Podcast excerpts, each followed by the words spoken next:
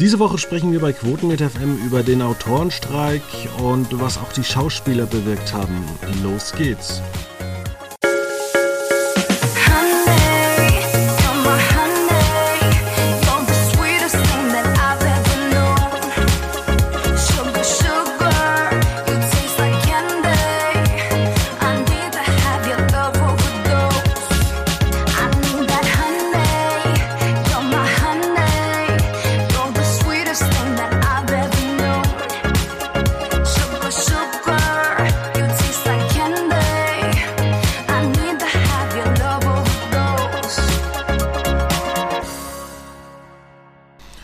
Damit recht herzlich willkommen. Schönen guten Abend. Schön, dass Sie dabei sind hier in unserer gemütlichen Runde.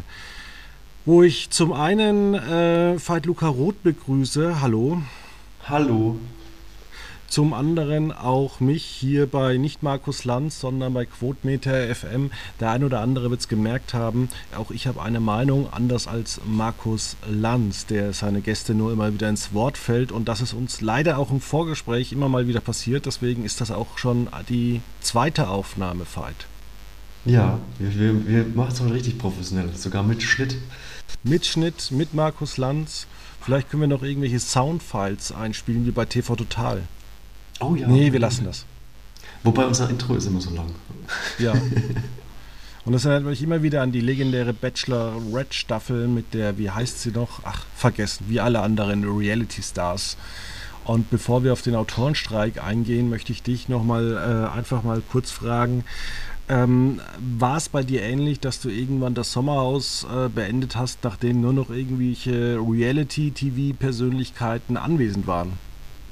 Ja, wir hatten ja da schon auch die letzten Male mal drüber geredet, dass ich dann tatsächlich mit dem Ausscheiden von Chichi und äh, Valentina dann auch das Sommerhaus sozusagen verlassen habe und dann das ist nur noch äh, ja, von weit entfernt verfolgt hatte. Also ich habe noch mitbekommen, dass dass Tim Toupé freiwillig ausgezogen ist, aber aus welchem Grund weiß ich jetzt auch nicht mehr. Wahrscheinlich keine Lust mehr irgendwie. Ähm, ich habe genug ausgehalten, ich kann nicht mehr. Sie haben mich gebrochen. Das Gewinnerpaar habe ich dann auch noch gesehen und dann habe ich mich gefragt, wer das eigentlich ist, weil ich habe ja dann nach Folge 6 ähm, nicht mehr geguckt. Und die kamen ja auch erst in Folge 7 oder 8, wo ich mir dann auch so, okay, also für drei Folgen, das sind ja dann wahrscheinlich, wie viele Tage waren das dann? Nicht mal, oder eine Woche vielleicht, nicht mal eine Woche. Dann als das Promi-Paar des Jahres äh, da rauszugehen, ist natürlich auch äh, ein netter Gig, sage ich mal. Ja, 50.000 Euro haben die beiden bekommen. Die anderen haben vielleicht Gagen in derselben Höhe bekommen, dafür, dass sie sich da zum Affen gemacht haben. Aber kriegt man dann nicht Gage und Prämie oder kriegt man dann? Dann kriegt man Gage und Prämie, ja.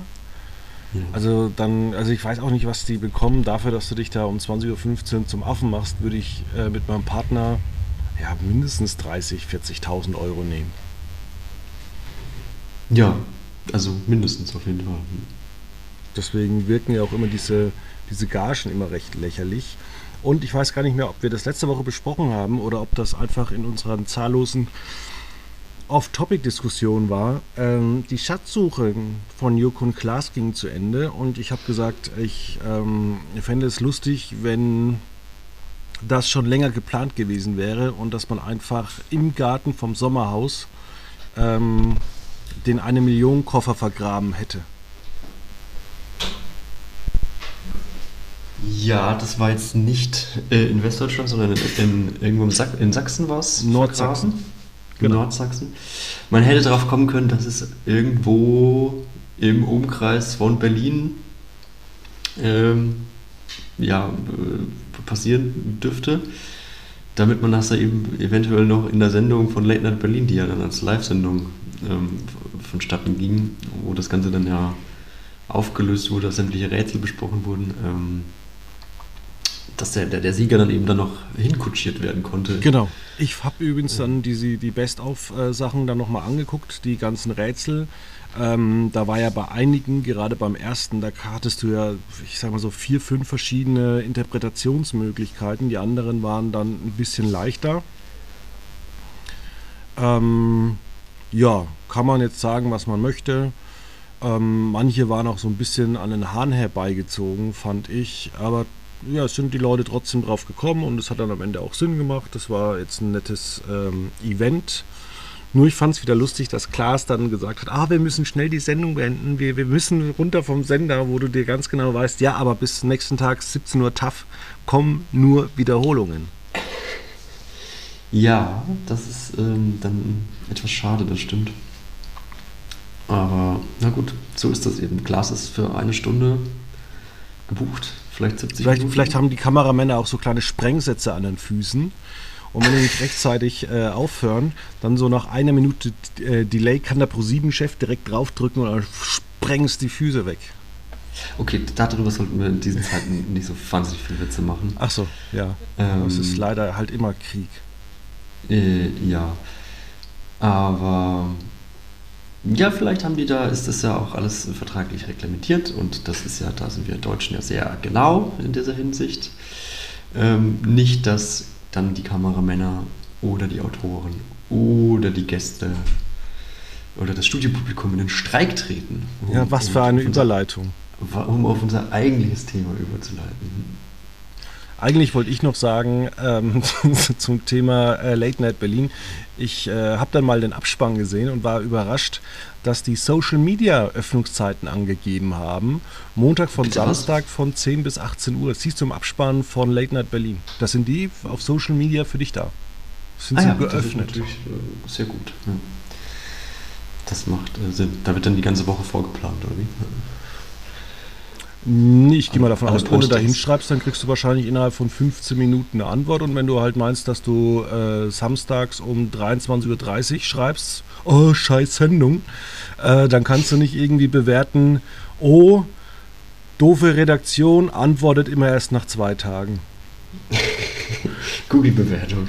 Zwei Sterne. Genau. Ja. ja, gut.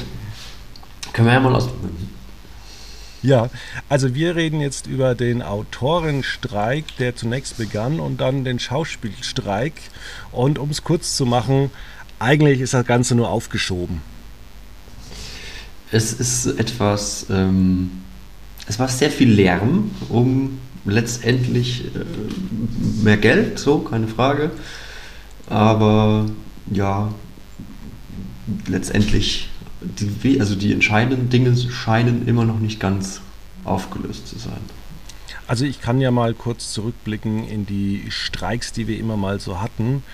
Ähm, es ging ja 1960 ging es das erste Mal äh, darum, also man muss eigentlich auch in den USA, wenn man als Autor, also das Land der unbegrenzten Möglichkeiten, aber ohne Gewerkschaften geht da teilweise überhaupt nichts. Äh, das ist ganz, ganz interessant. Äh, man muss dort in der Gewerkschaft sein, sonst darf man keine Drehbücher verkaufen. Auch als Schauspieler, wenn du mehr als drei Sätze sagst, musst du in der Gewerkschaft sein. Sonst wirst du nicht besetzt. Der erste Streik 1960, da ging es darum, dass es einen Rentenplan und eine Krankenversicherung gab. Ja, damals USA, nach dem Krieg. Da wurden so kommunistische Sachen umgesetzt. Ja. Ist ja eigentlich. Das, die, die Amerikaner sind ja so von, von, muss man ja mental immer so denken. Die, die sind ja komplett anders äh, als jetzt, äh, also der, der, der, der Feind, der Erbfeind sozusagen der letzten 50 Jahre war ja immer so, ich sage es mal, der, der Russe. Und alles, was irgendwie äh, staatlich verortet war, war immer irgendwo der Feind. Weshalb die ja auch immer so Krankenversicherungen immer so, so sehen, dass, dass man sich da privat drum kümmern muss. Ja, es wurde, halt, also der, der sozialistische Gedanke wurde halt immer sehr, ja, nee, das ist, nicht, das ist nicht, nichts für uns, wir wollen, wir sind der Kapitalist. Wenn wir jetzt eine Krankenversicherung machen, dann gibt es auch gleich noch hier irgendwie einen Fünfjahresplan für alles. Genau, Freie Wahlen so, AD. So ein bisschen ähm, sah das aus, ja. Genau, dann ging das. Oder ist er, ist, er, ist er heute noch so ein bisschen, also wenn man sich jetzt äh, an die Kandidatur von Bernie Sanders äh, erinnert, der wurde ja immer als der Sozialist abgestempelt, beziehungsweise, also ist er, damit ist er ja auch relativ offen umgegangen, aber ähm, er war ja immer so, naja, das wollen wir, das ist schon gefährlich, wenn da so ein Sozialist dann kommt. Genau, wenn die Amerikaner vielleicht äh, im Alter nicht verhungern müssen. ähm, oder halt ähm, ja anders irgendwie abgefedert werden. Ich meine, sie haben ja ein riesiges äh, Fentanyl-Drogenproblem. Ähm, ja, ist ja so. Ja, natürlich. Und da kannst du halt nicht einfach jetzt sagen, zu deinem, gehst zu deinem Hausarzt und sagst, ich habe ein Fentanyl-Drogenproblem. Dann sagt der Hausarzt, ja, dann kommen Sie jetzt kostenlos, äh, machen wir einen Termin in einem größeren Krankenhaus, da können Sie einen Zug machen. Und alle klatschen sich in die Hände und der Arbeitgeber bezahlt das am Ende mit seinem Beitrag, den er ja immer wieder einbezahlt jeden Monat. Und dann kann man kostenlos zum Arzt gehen. Genau, das wäre, so sollte es, also so ist es ja hierzulande in der Regel. Ähm, so, es ist ja auch eine gute Sache, dass man da versorgt wird, ne? eine gewisse Grundsicherung hat. Darum ja, man sieht es ja bei den Privatversicherten, dann hört man immer von den Leuten, ah, ich kriege da mal Geld zurück, ich zahle da ja nicht so viel. Und dann irgendwann kommt immer der große Knall und du hörst immer von so Privatpatienten, entweder geht alles gut oder dann kommt halt immer irgendwie, ah, Bandscheibenvorfall, Operation, wo du dir dann immer so fragst, so bei anderen, ja, dann geh halt mal vorher zum Arzt. Sprich halt mal mit dem Arzt, wenn es immer weh tut. Ja. Aber da geht stimmt. man halt lieber in die Apotheke und kauft sich irgendwelche Schmerztabletten. Und ich war vor kurzem krank und ich war verwundert. Ich muss gerade mal gucken, wie diese Tabletten heißen. Weil ich nehme die Schmerztabletten. Das sind Paracetamol. Das sind, glaube ich, 10 Stück in der Packung. Und die kosten, glaube ich, nur 7 Euro. Ja. Ah, da kannst du dich wegballern. Ja, bis zum Nierenversagen halt, ne? Oder Leberversagen. Ja, ähm, ja gut, machen wir mal weiter mit den äh, Themen.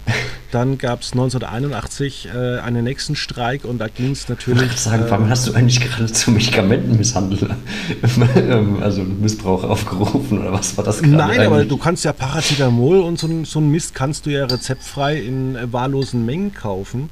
Und wenn, ja. also man hört dann manchmal von so Leuten auch aus dem Sportbereich, da gab es übrigens auch eine sehr gute Dokumentation in der ARD, dass es äh, ja, so Sportler gibt, die dann gemeint haben, ach ja, wenn es mal weh tut, wenn es mal zwickt, äh, dann einfach mal eine Paracetamol ein, einwerfen und dann kann man ja weiter trainieren.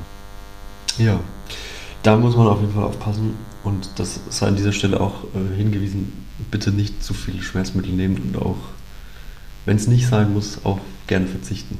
Macht's ja einfach wie wir. Ja, macht's wie wir.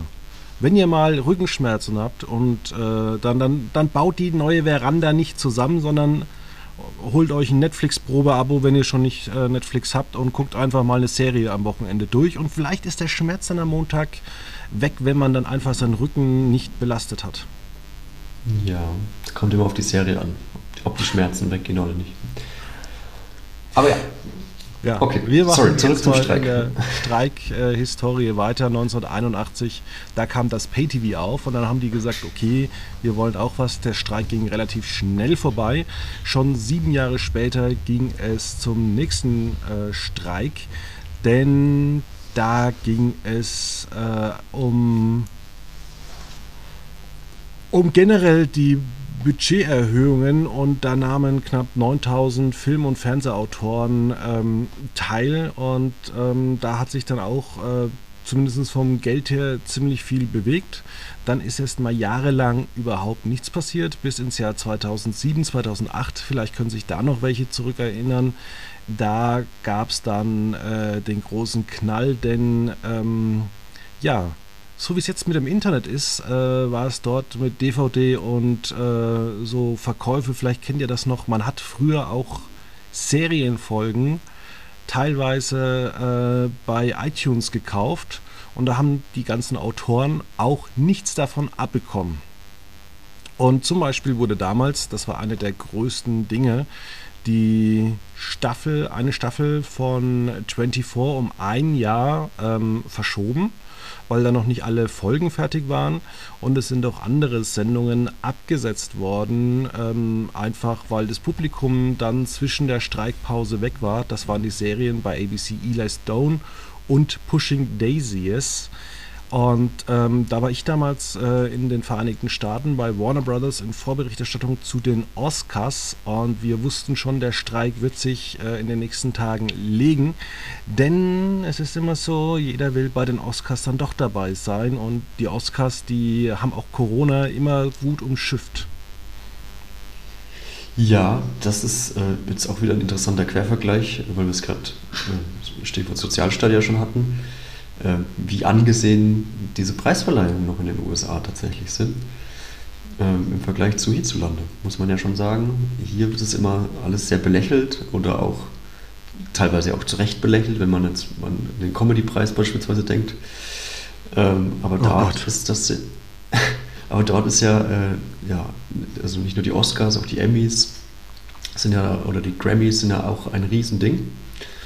Ähm, ja, also man macht virtuelle Veranstaltungen.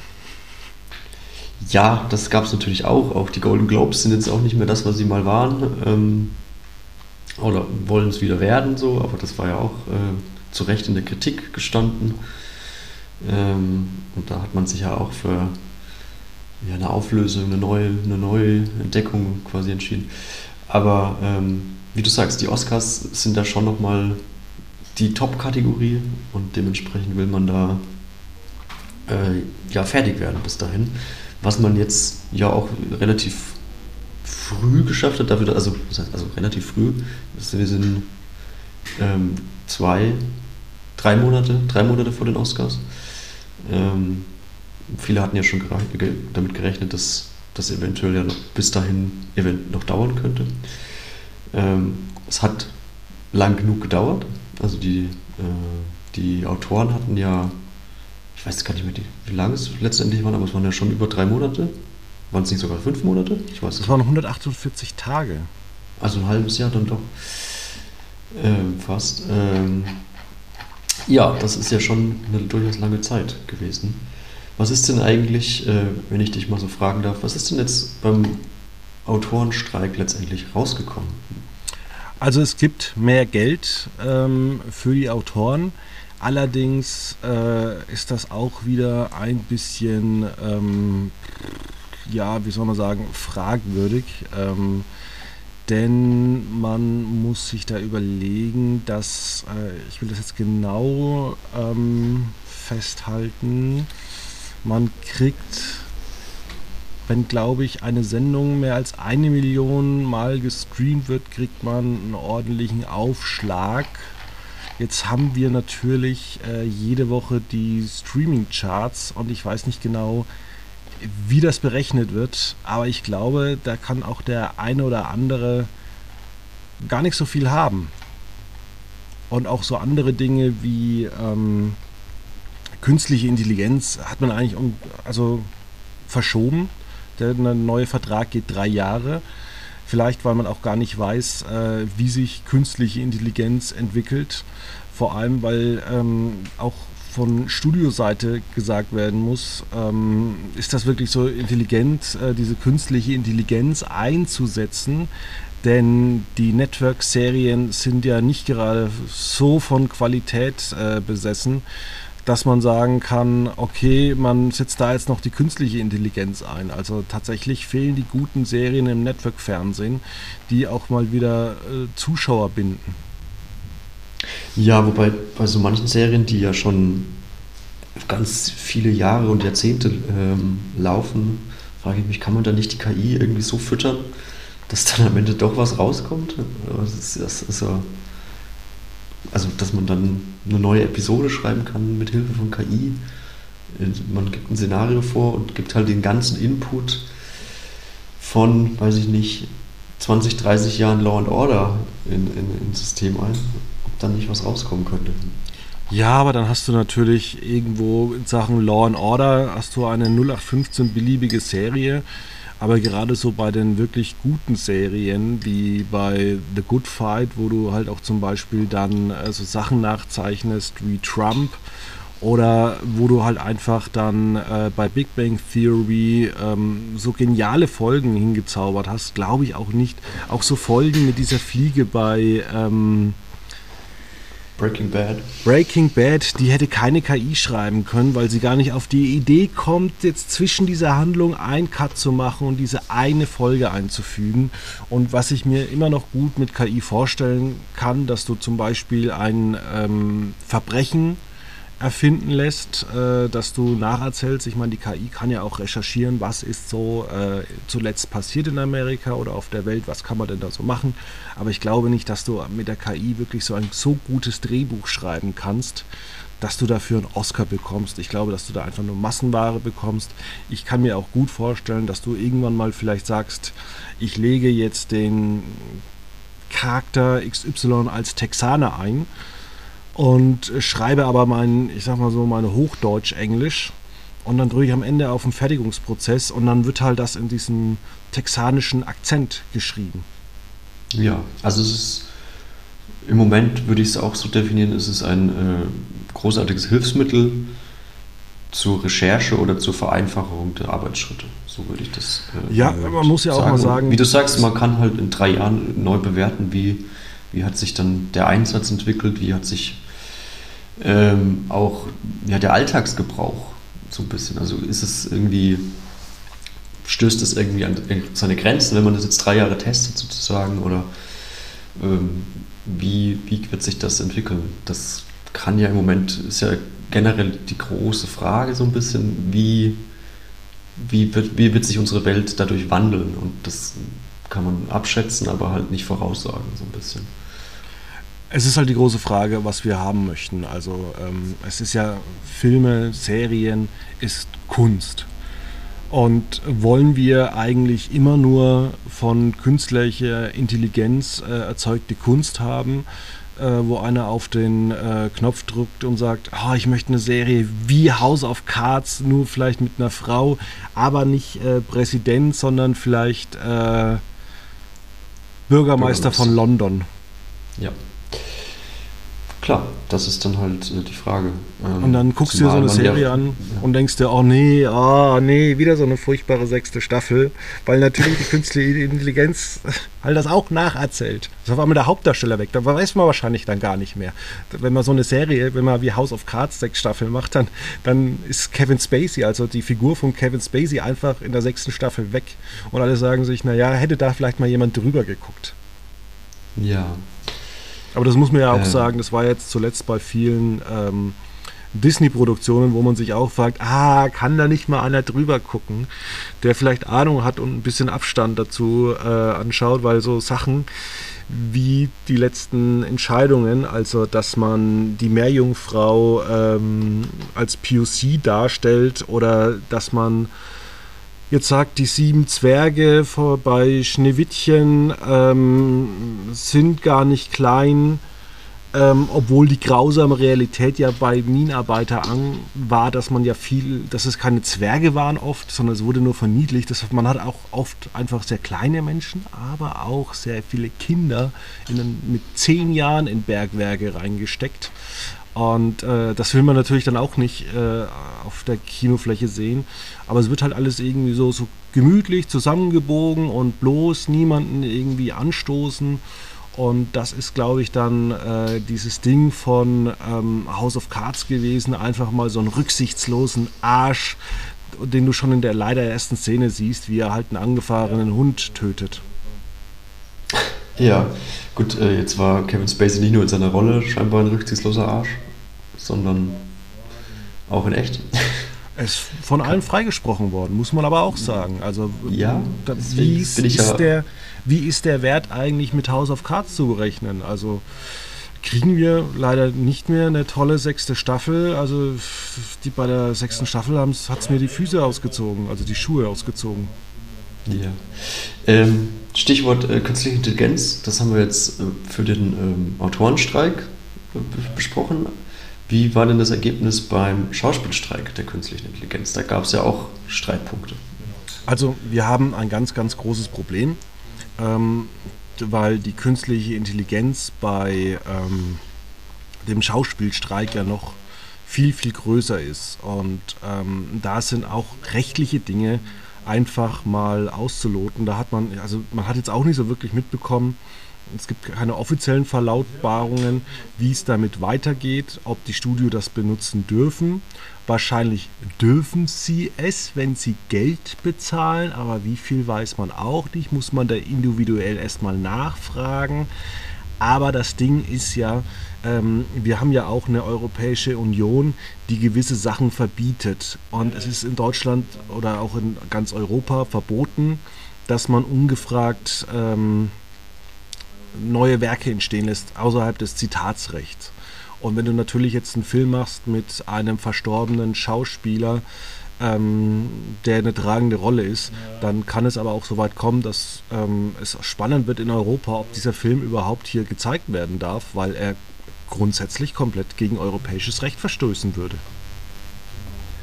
Ja, da ist, sind Überleg doch mal, also, mal wenn jetzt. Ganz äh, kurz, die, Net, die Netflix-Serie Black Mirror hat ja das Thema auch so ein bisschen aufgegriffen in der ersten Folge der neuen Staffel, äh, wo er, ich glaube, Selma Hayek ähm, quasi eine KI gespielt hat, ähm, wo dann das Leben dieser einen Person jeden Tag am Abend nachgespielt oder, oder dargelegt wurde. Genau. Das war ja, geht ja in so ein bisschen in die Richtung dieses Problems.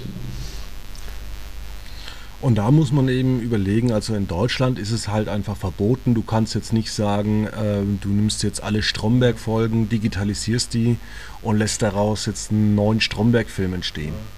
Äh, und das ist ja das, das wollen ja die Amerikaner, die wollen ja dafür nichts bezahlen. Also die machen dann ähnlich schon, wie man das, glaube ich, im Jahr 2008 bei 30 Rock gemacht hat mit Seinfeld Vision, einfach Seinfeld in alle Folgen äh, alle Shows einblenden, irgendwie auch in Survivor und äh, was es nicht alles damals gab, wo er irgendwelche lustigen Sprüche macht.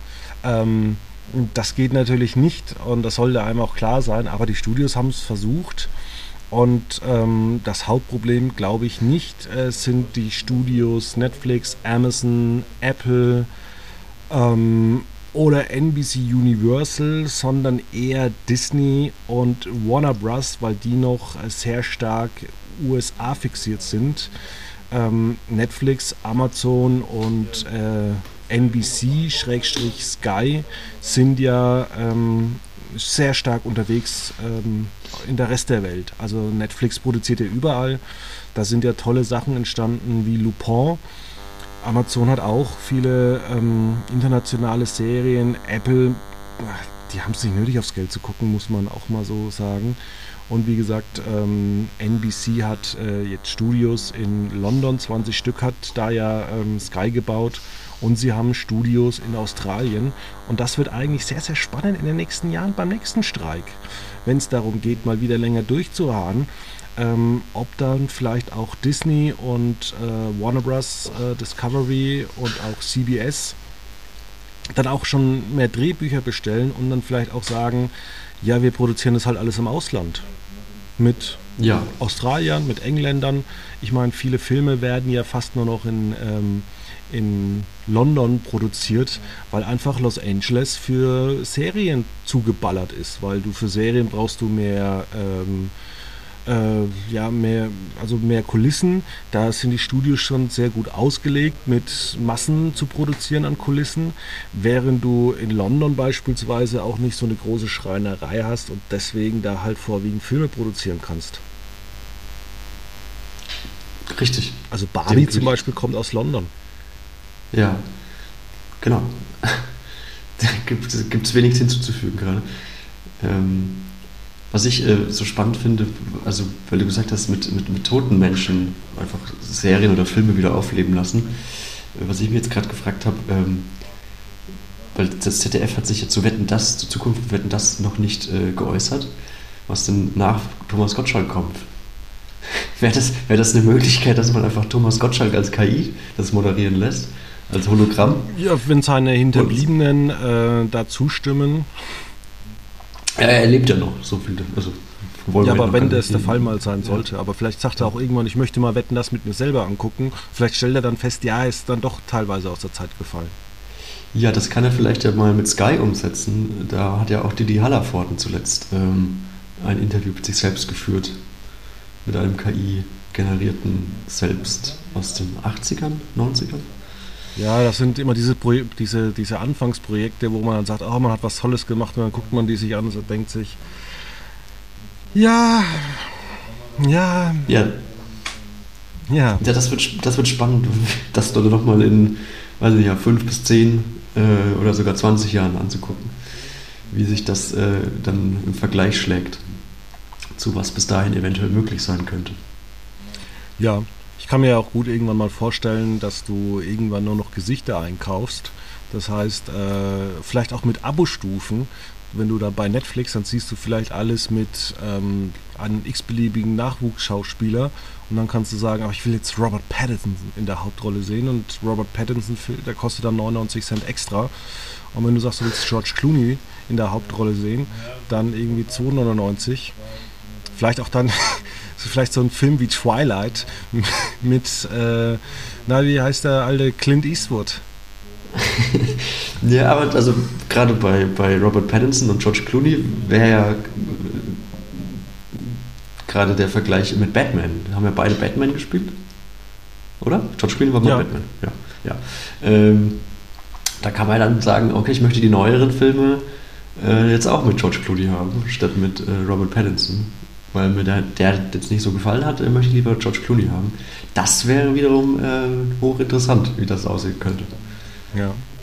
Ich habe Gefallen gefunden, irgendwie, ich, ich kaufe mir ein Studio und dann mache ich irgendwie die Teenager-Komödie mit irgendwelchen alten Leuten drauf. Ja, das wäre doch auch was.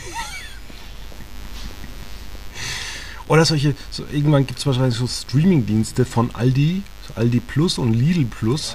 Und äh, da werden dann einfach so, so, so gute Sendungen runtergerendert. So Big Bang Theory mit so ganz unbekannten Gesichtern aus dem Ausland. Und wo auch In die 4 zu 3 Dialoge ja so, ne? ja, und wo die Dialoge dann auch so angepasst werden, dass nur jeder zweite Gag sitzt. Aber halt dann für 1,99 im Monat. Aldi Watch statt Aldi Talk. Ja. Ach ja, ja, in Deutschland haben wir solche Gewerkschaften gar nicht. Äh, da wird einfach der Preis immer gedrückt. Ähm, ist das ein Problem oder kann man sagen, ähm, ja, der freie Markt setzt sich dadurch. Ja, ich würde schon sagen, dass wir so, so ein paar Allianzen zumindest haben oder so ein paar Lobbys haben, die sich dafür stark machen, dass das ein bisschen reglementiert ist, oder nicht?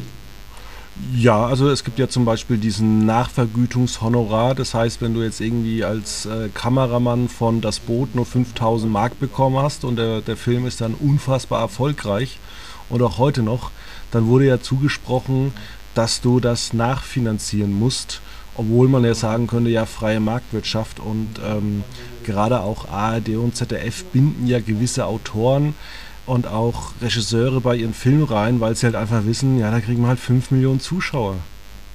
Ja.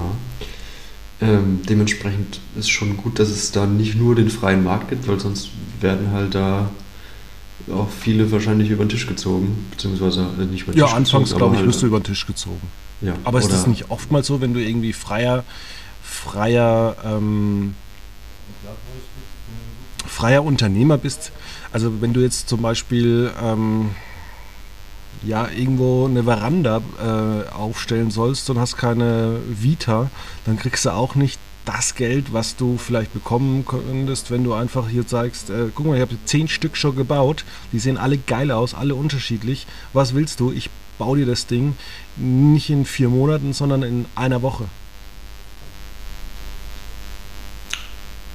Ja, und dann. Und dann kriegst du wahrscheinlich mehr Geld, wenn Ja, du was vorweisen kannst. Und äh, wenn du halt nicht immer irgendwie so merkst, oh Gott, da ist ja alles krumm oder ähm, ja, wenn du halt eine gewisse Vita hast, dann kannst du halt auf dem freien Markt es, es jeden Beruf äh, mehr verlangen.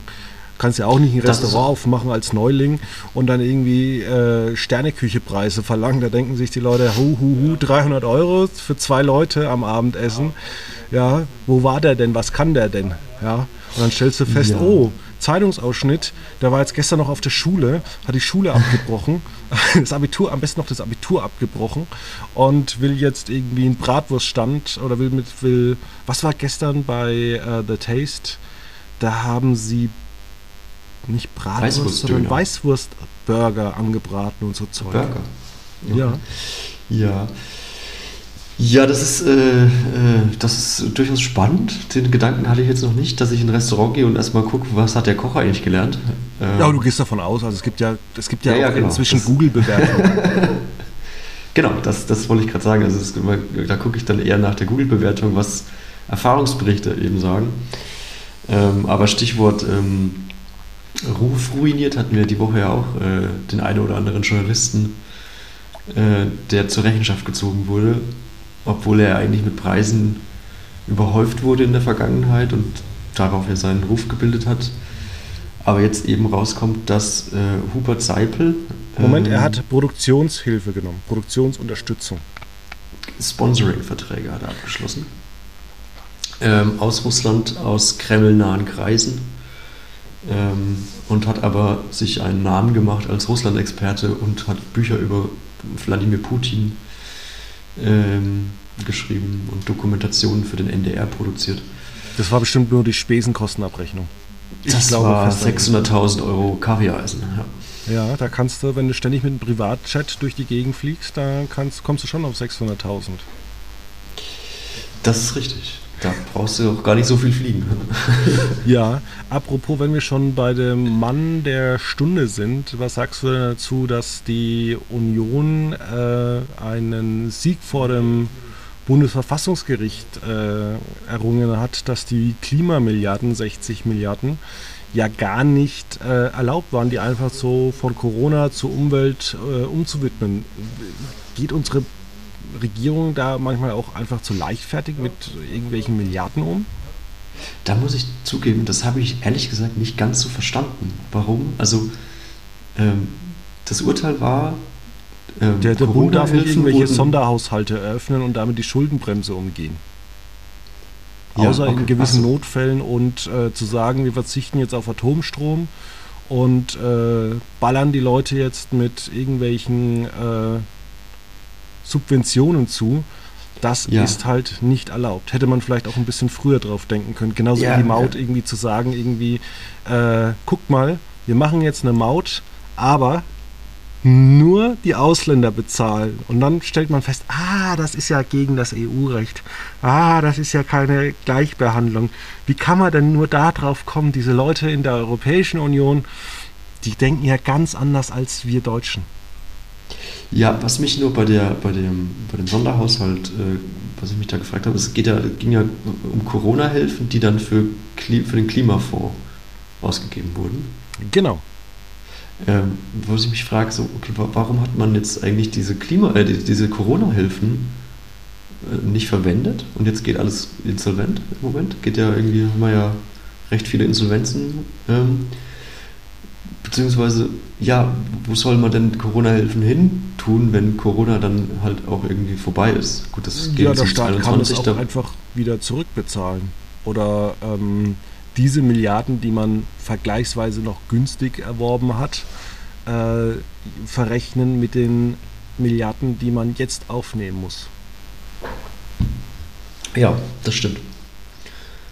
Aber Deswegen, es ist ich fand, ich, also ich habe, wie gesagt, ich habe es nicht ganz durchstiegen, tatsächlich. Vielleicht müssen wir dann noch, vielleicht schneiden wir den Part vielleicht raus oder unterhalten uns danach nochmal genau. Wir unterhalten uns danach nochmal 10 Minuten ähm, über dies und das und äh, vielleicht, wir spoilern schon mal den Medienmann des Jahres. Da könnt ihr uns schon mal schicken an äh, mülleimer.quotenmeter.de und könnt vorschlagen, wer der Medienmann des Jahres wird. Ich schreibe äh, Mülleimer mit Ü oder mit UE? UE. Achso, also. Ich hätte es Genau. jetzt mit Ü geschrieben. Ja, da kommt es wirklich an. ankommt. Gut. Ähm, ja, dann haben wir das Streikthema für diese Woche auch. Ähm, vielleicht kommt ja noch was Spannendes äh, die nächsten Tage. Ähm, jetzt hast du erstmal keinen TV-Tipp, sondern für Menschen, die gerne was Auto fahren. Ja, genau. Ich habe trotzdem was Spannendes für die nächsten Tage und zwar kann ich ähm, den neuen Undone und RTL Plus Podcast von Keschrau Behrens empfehlen ähm, über Mesut Özil. Ähm, das ist, äh, ich muss gerade nochmal den Titel genau ähm, suchen. Das es scheint mir, Schwarz-Rot-Gold heißt der. Schwarz-Rot-Gold, Mesut Özil zu Gast bei Freunden. Ähm, kann ich, äh, ich habe bislang nur die erste Folge gehört, aber das hat mir sehr imponiert, weil ich fand, das war ein sehr... Ähm, ein Tischfeuerwerk der guten Ohrenunterhaltung. Das auch, aber es war auch ein sehr so ein, ein Ansatz, den man jetzt mit Mesut Özil noch nicht so, äh, so hatte, weil er war ja immer sehr schwarz-weiß gesehen, also gar nicht schwarz-rot-gold, sondern schwarz-weiß gesehen. Ähm, und eben entweder war er der Buhmann oder er war der Held und ah, was hat er sich da eigentlich gedacht damals mit, äh, mit dem Erdogan-Foto, jetzt mit, den, ähm, mit dem äh, Tattoo der grauen Wölfe, der oh rechtsradikalen Gott. Verbindung ähm, mit äh, einer türkischen rechtsradikalen Vereinigung ähm, alles äh, kritisch zu beurteilen, aber wie es dazu kam, ähm, nähert sich dieser Podcast ähm, dem Thema an und stellt da auch ähm, einfach die Person Mesut Özil in den Vordergrund, was, glaube ich, in den letzten Jahren immer wieder vergessen wurde. Ja, ich habe auch einen TV-Tipp ab nächste Woche: Squid Game The Challenge. Ähm, wir durften die ersten fünf Folgen schon anschauen. Da wird äh, Squid Game nachgespielt. Ähm, das könnt ihr auch mit eurer Familie angucken. Da passiert nichts Schlimmes. Es ist wirklich gut gemacht. Mehr darf ich noch nicht sagen. Da gibt es ein Embargo. Aber es ist eine Empfehlung wert. Dann machen wir das. Kommt auf Netflix am 22. Ich glaube schon, genau. Ja.